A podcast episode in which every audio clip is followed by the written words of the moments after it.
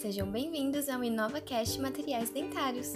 Eu sou Isabela Ferreira, aluna da Faculdade de Odontologia de Ribeirão Preto, a FORP-USP, e integrante do grupo de pesquisa NIM, coordenado pela professora doutora Andréia Cândido dos Reis. Este podcast tem por objetivo abordar temas importantes na área de materiais dentários, bem como suas inovações. O tema do episódio de hoje é a molhabilidade. A molhabilidade é a capacidade de um líquido de se espalhar sobre a superfície de um sólido. Ela está diretamente ligada à tensão superficial de um material, sendo que quanto menor sua tensão superficial, maior será a sua molhabilidade.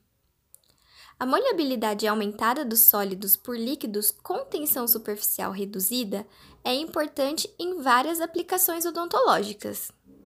A energia de superfície de algumas substâncias é tão baixa que em poucos líquidos, ou talvez nenhum, tem capacidade de molhá-las, como é o caso das ceras odontológicas.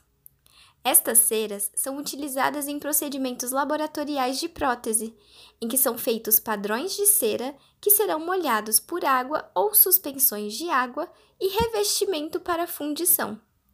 Para que haja o seu molhamento, um agente umectante é aplicado à superfície das ceras a fim de ajudar no espalhamento do gesso. Sem um molhamento adequado, o gesso não poderia fluir sobre a superfície da cera e reproduzir os detalhes mais finos. Para avaliar a molhabilidade dos materiais, é realizada a medida do ângulo de contato. Este ângulo de contato é um ângulo formado pelo líquido e o sólido na sua interface. Como a tendência do líquido para se espalhar aumenta à medida que o ângulo de contato diminui, o ângulo de contato se constitui em um útil indicador da capacidade de molhamento. O completo molhamento ocorre a um ângulo de contato de 0 graus, e nenhum molhamento é conseguido com um ângulo de contato de 180 graus.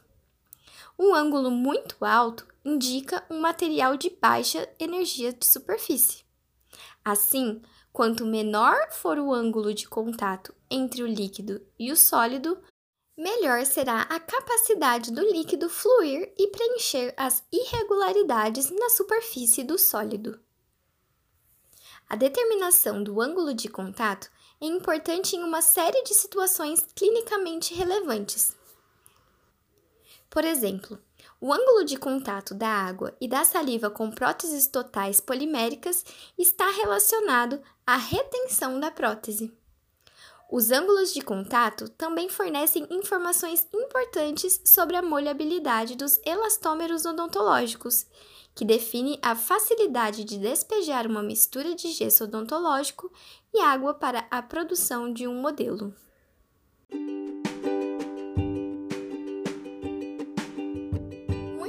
Obrigada por acompanhar o podcast de hoje, que abordou como tema a molhabilidade. Fique ligado nos conteúdos do InovaCast Materiais Dentários, que serão repletos de informações sobre a área de materiais dentários. A cada semana faremos uma nova postagem. Esperamos por você no próximo episódio.